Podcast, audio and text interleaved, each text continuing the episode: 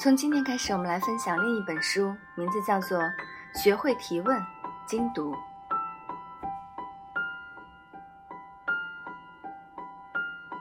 第一单元前言：好奇心不一定害死猫，但实实在在让我们对生活满满的都是问号。学会提问题，能够帮助我们接近真理，抵抗忽悠，顺便还能好好秀一下高智商。本书引言部分，作者主要兜售了本书的写作初衷和运用。本书可以帮你学会提出关键问题，通过丰富的图表案例、设问式行文，加上互动式的练习，授人以渔，培养推理分析的能力，让思维更加理性和独立，攻守兼备，既能让自己的论证过程逻辑自洽，又能帮你用好把柄双刃剑。小本在手，问遍天下无敌手。接下来看疗效吧。第二单元：批判性思维。批判性思维是一种认知工具。作者在本章中介绍了批判性思维的必要性和重要性。批判性思维首先是要学会提出好问题。一切从批判性思维开始。作者举了影评家的例子：一千个影评家，就有一千种影评，而且。还只是针对同同一部电影，联想到社会生活的各个方面，在这个信息爆炸的时代，我们每天面临海量的信息，如何鉴别，这是一个问题。有的人照单全收，既不深究也不求证，看起来博学多才，最后却是又浅又薄，沦为别人思想的奴隶；而有的人坚持用自己的智慧去寻找真相。通往真相的道路充满了崎岖坎坷，而这些磕磕绊绊就是问题。批判性思维就是要把关键的问题揪出来，通过解决问题，搬开前进的绊脚石，然后最后呢，能看到真相，激发你的批判性思维。根据西方自然科学的传统，任何概念总要有一个操纵性的定义，也就是人为规定的一种规则。作者认为，所谓批判性思维有三个方面：第一，有一套相互关联、环环相扣的关键问题的意思意识；第二，恰如其分地提出和回答问题关键的能力；第三，积极主动地利用关键问题的强烈愿望。问题一旦提出来，就需要有人给出一套的答案。通过提出关键问题，可以让你从被动的接受者化身为平等的互动者，引导对方的思路，得到你想要的回答，还能提高个人表达能力和思维能力，从此不再盲从盲信。第三单元两种思维方式，恩格斯说过，人类的智慧是世界上最美丽的花朵，但老人家没说这朵花是花开两朵。各表一枝，简单的说就是被动式思维和主动式思维，也就是称为海绵式思维和淘金式思维。被动式思维就像海绵，照单全收，主要运用记忆能力，狂抄、狂背、狂记，并且对大脑海里的东西深信不疑。主动式思维就像淘金，不仅动用记忆力，还要动用推理分析能力，不断质疑接收到的信息，筛选最有效的信息。从知识层面看，两种记忆不分上下，都是我们和外界信息互动的手段。但如果从解决问题的角度看，过多的无效信息会占用我们的认知内存，影响分析其他问题的效率。相对而言，淘金式思维更能帮助我们思考实质性的问题。海绵式思维强调单纯的知识获取结果。而淘金式思维则重视在获取知识的过程中和知识展开的积极互动。淘金式思维一个案例：面对同样一篇鼓励禁枪的报道，如果是海绵式思维，读者只会关心作者列举了哪些数据，数据之间有什么关系，提出了哪些证据；而如果是淘金式思维，则会关心数据可靠吗？记者所说的不同群体样本是否充足？有没有遵循随机取样的原则？有没有一些观点相左的调查结果？总之，淘金式思维的重点就是不断的参与和互动，不断和作者展开对话，通过提问使自己全神贯注。作者认为，批判性提问是检索信息和搜寻答案的最好方法。最好不一定，但是，嗯，确实会调动深层认知系统。批判性思维就是一种典型的淘金式思维。在自然科学领域，因为物质环境的确定性和可测量性。形成共识比较容易，但在人类社会，一冲一锤定音的绝对正确几乎不存在。行为动因的复杂性、扑朔迷离的价值差异、意识形态分歧等，让正确答案本身就具有极大的或然性。这也是为人们解答方法的争辩提供了空间。最好先问一问：关我什么事儿？批判性思维是一种能力，好钢用在刀刃上。纠结于火星上有没有外星人，不如考虑考虑妹子心里有没有你。第四单元：弱势强势批判性思维。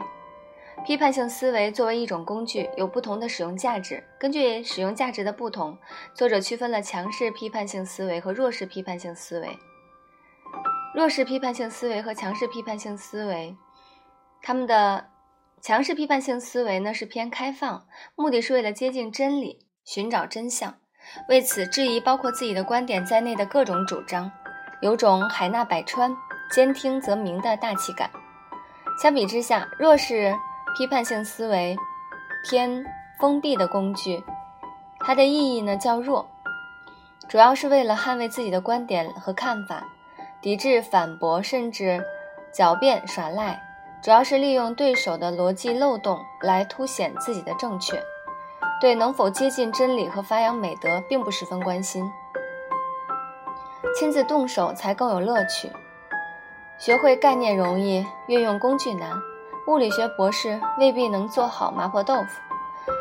知识积累的再多，还是要看解决问题的实际水平。批判性思维的习惯和养成不仅。不能仅学习书本上的知识，还有赖于大量的实践。书中提供了很多的互动式练习和知识点案例，熟能生巧，进一步督促我们养成批判性思维的习惯。也许我们根本就问错了问题。批判性思维并不是说一有问题就立即提出来，这并非好习惯。我们要学会的是如何在对的时间进行有效的提问。那么我们要提什么问题呢？为此，作者分析了批判思维的问题体系，也是本书随后的各个章节的名称。第一，论题和结论是什么？第二，理由是什么？第三，哪些词语意思不明确？第四，什么是价值观假设和描述性假设？第五，推理过程中有没有谬论？第六，证据的效果如何？第七，有没有其他替代原因？第八，数据有没有欺骗性？第九，有什么重要信息被省略了？第十，能得出哪些合理的结论？十一，关键是什么时间？怎样有效提出以上的问题？第五单元，价值观决定互动。所谓价值观，就是人们认为较有价值而没有说明出来的观点。人是社会性动物，我们的价值观不是天上掉下来的，多数来自于社会生活，来自于周围人的影响。因此，我们确定了一定的行为准则，据此来区分人与人的不同。我们可以通过以下练习来基本了解自己的价值观是怎样的。写下五个你认为最重要的价值观，必须是概念，而不是行动或者人名。如果不太好理解，可以换个提问方式。我们希望别人也能同样尊重和遵守哪些价值观？价值观决定人与人之间的互动。前面说过，批判性思维是一种认知工具。我们的价值观属性决定了它的底色。相似性原则是人际交往的重要规律。价值观相近的人，社会交往更频繁。同样的，批判性思维也存在党同伐异的倾向。合格的批判性思维者。需要有意识克服这一倾向，应该具备以下人格特质：第一，主动性，主动发问，主动接触，金子不会自然发光，总是要逃出来；第二，好奇心，这是一切认知的源泉。第三，谦恭有礼。我唯一知道的就是我一无所知，苏格拉底说的。第四，以理服人者，逢之必敬。能做到批判性思维的人不多，物以稀为贵嘛。理智思考和感情用事，每个人的观点背后都附加了个人价值观、情感取向，甚至自己的自由意志。遇到别人的质疑时，心理防御机制多少会被激活，战斗激素大量分泌，容易冲动，甚至与对方雄辩三百回合。一不小心就容易感情用事，启动弱势批判性思维。实际上，接受还是拒绝一个立场。感情上的依恋绝不应该成为最重要的基础。犯错不可怕，就怕不改正。观点被质疑时，依然要保持理智，要看对方质疑有没有充足的证据和逻辑推理。如果是，请遵守第四条：吾爱吾师，吾更爱真理。热爱真理，控制情绪。第六单元。如何让对话进行下去？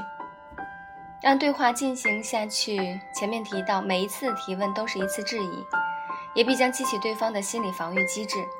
为了保重批判性思维的效果和质量，应该注意自己的言行和态度，不要激怒对方。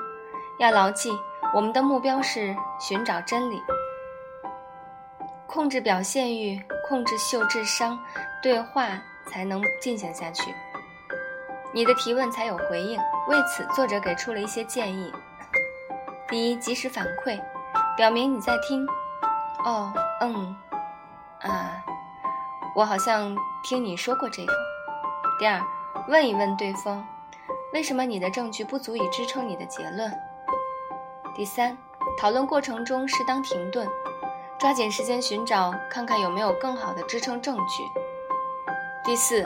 寻找共同价值观或其他一致认同的结论，以此为基础找出对话产生分歧的原因。第五，注意言语线索，呃，注意非言语线索，声音不要太高，表情不要太嚣张，肢体不要有冲突。我们要多问问自己，我有没有可能是错的呢？或许剑弩拔张就变成了虚心受教。生物进化设定了人的大脑不能一直工作，并由此带来了认知惰性，导致我们希望什么是真的，就直接宣布它是真的。但是真理不会从天上掉下来，没有淘沙也就不会有金子。寻找真相需要需要抽丝剥茧，经历一系列绞尽脑汁、耗费脑力思维加工，最后才能找到真相。事实永远比想象更神奇，或者说是更残酷。在冰冷的事实面前，无所不知的幻想会破灭，取而代之的是对未知的恐惧和失控感，产生焦虑和恐惧的感觉。当人们不能解释自己的经验时，往往会求助于奇迹式的思维，享受超自然的解释带来的乐观主义和安全感。但这也只是精神图鸦片，呃，精神鸦片。不知道的还是不知道。一厢情愿，最终带来的还是一无所知。是时候用批判性思维来帮助我们认识世界了。那么，怎么开始学会批判性思维呢？先从论题和结论是什么开始吧。第七单元，第二章导读。在第一章里，作者总体解释了什么是批判性思维，以及整个思维的过程各个阶段。从第二章开始，作者逐一梳理各个阶段，整体的框架可以归结为针对论点、针对论据、针对论证三个板块。在行文上，作者按照了解论点、剖析论证、检验证据的顺序，系统破解批判性思维的密码。了解论点部分包括了论题和结论是什么，理由是什么，哪些语句有歧义。作者在这里一再强调的论题，其实就是我们惯常理解的论点，也就是引发对话或讨论的问题，是所有讨论的驱动力。批判性思维首先要找到批判的对象，找准论点，也就是找准靶子。在信息爆炸的时代，注意力是一种宝贵的资源。头条也好，推送也罢，每天都会有各种人试图改变我们的想法和信念，甚至行为。为了避免不经意间被洗脑，我们必须有意识地找到对方试图推销的点是什么，在哪里，随后才能调动自己的聪明智慧，针锋相对，鉴别真伪。第八单元找到论题和结论，是什么问题和应不应该问题？归纳法是一种有效的认知方法。如果对各种论点、论题做一个初步归纳，可以分为。描述性问题是指有关世界过去、现在和未来是什么样的一问题，是对现实世界的描述。例如，同性恋的起源是什么？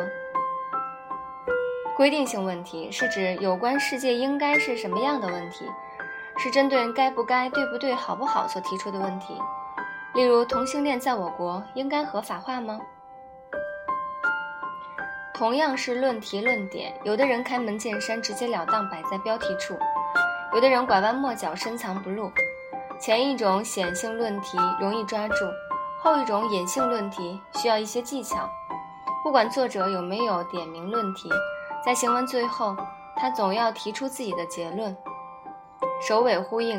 结论就是论点的御用替身。对方想让我相信什么结论？如果对方连结论也深藏不露，没法一眼看穿，那只好祭出我们的思维法宝，用问题来寻找结论。他想证明的是什么？他的主要观点是什么？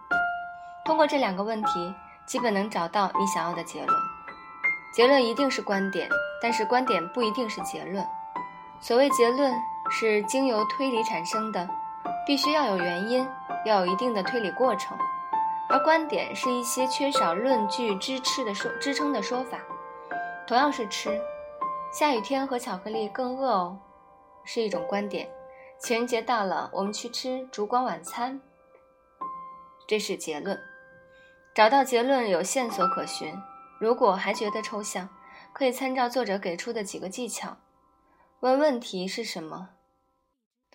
看看标题、手段、首句。如果有最好，如果没有，使用第二个。第二，寻找指示词，因此表明，由此可知，可以判定。我要说的重点是问题的实质是，也就是说，如果还没有，那么使用第三，在可能的位置看一下，类似做阅读理解，开头和结尾，作者出现前后呼应的频率最高的。第四。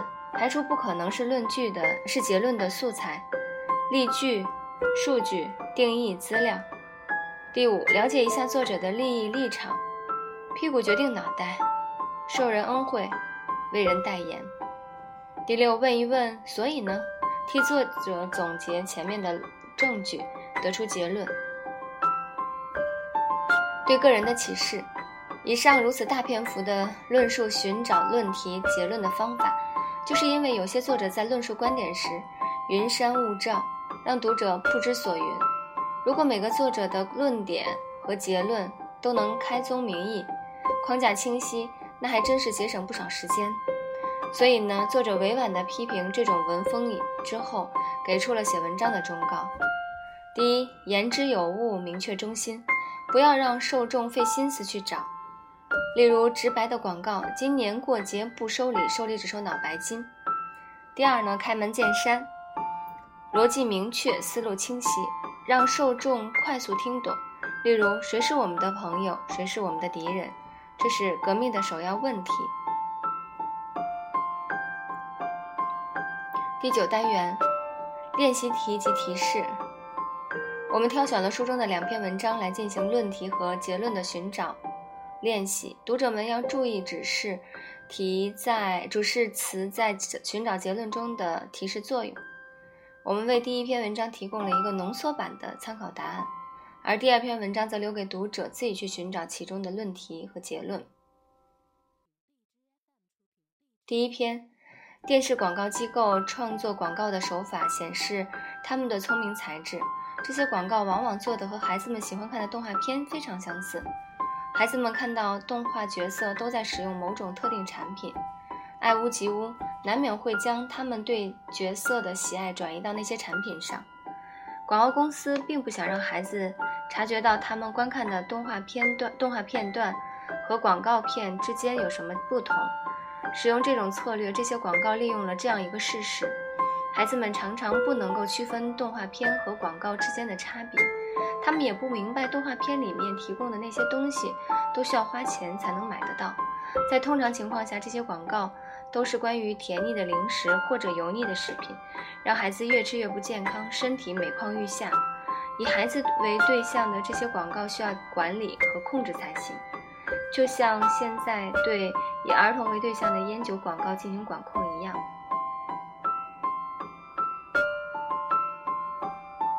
第一篇文章没有指示词来直接指出结论，但是寻找结论的好地方不是在开头，就是在文章的结尾。